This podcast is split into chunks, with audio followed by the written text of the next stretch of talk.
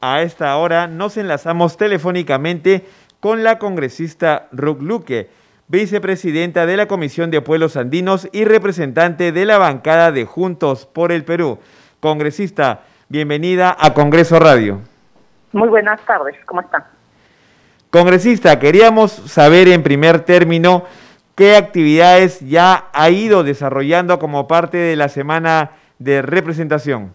A ver, eh, bueno, hoy día hemos iniciado la semana de representación, hemos tenido una primera reunión a nivel de los congresistas de Cusco en el marco de eh, la agenda regional de la bancada cusqueña, en la que también participa el gobernador regional para dar seguimiento a algunos temas fundamentales para nuestra región, que es como el tema de la masificación del gas, el tema del retorno a clases y el tema agrario. Así que esa es una de las reuniones que hemos desarrollado ahora.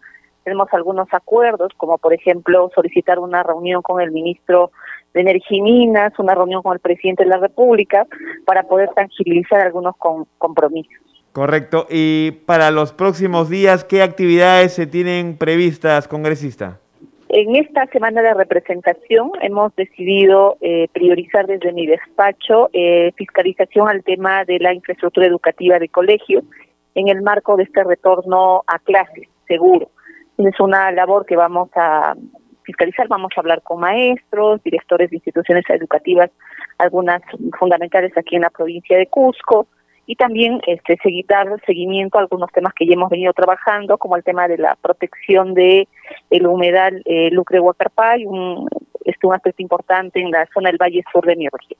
Correcto. Y por otro lado, y en temas que sin duda atraen o concentran nuestra atención en estos días, está sin duda, por ejemplo, la participación que usted ha tenido en una reciente sesión de la Comisión de Pueblos Andinos en su condición de vicepresidenta y el abordar este lamentable derrame de petróleo que ha contaminado el mar en Ventanilla y para el cual sin duda se están buscando y esperando que se asuman las responsabilidades del caso. ¿Qué opinión tiene al respecto? ¿Qué nos puede decir acerca de cómo van avanzando estas gestiones desde el Congreso para lograr que los responsables de este lamentable hecho contra la ecología pueda ser eh, no solamente revertido en la medida de lo posible, sino sancionado drásticamente.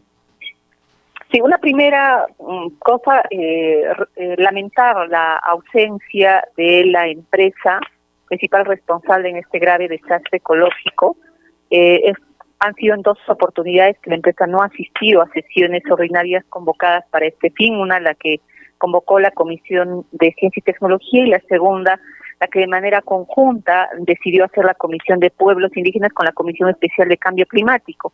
No ha venido, creo que eso vista de lo que una empresa en el marco de esta gravedad debería dar información y esclarecer sobre el avance en las labores de remediación.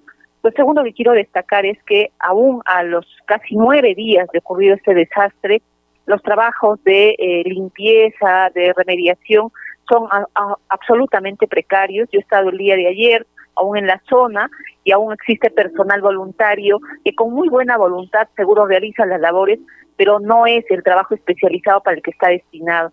Estamos ante un derrame con alta contaminación y que requiere eh, equipos, eh, requiere eh, personal además preparado, capacitado, que además esté garantizado todos los cuidados necesarios para no exponer su salud. Así que aprovecho este mensaje para nuevamente reiterar, invocar, exigir a la empresa que cumpla de manera eficiente esta labor y también al, Poder Ejecutivo, que en el marco de sus competencias pueda tener un mayor liderazgo para dar seguimiento eh, y supervisión a estos trabajos. ¿no? Estamos encontrando además que se requiere una mayor presencia en varios lugares. El impacto no es solamente a los primeros territorios que se señaló en los comunicados, se ha venido expandiendo y como bien ya lo han señalado varios especialistas, la contaminación este, se, se, va a extender, así que se requiere el apoyo urgente, especialmente a los pescadores artesanales, a las distintas actividades económicas que ya han visto mermada su economía. En esa línea, congresista, además de el hecho de que no ha habido una respuesta positiva por parte de Rexol.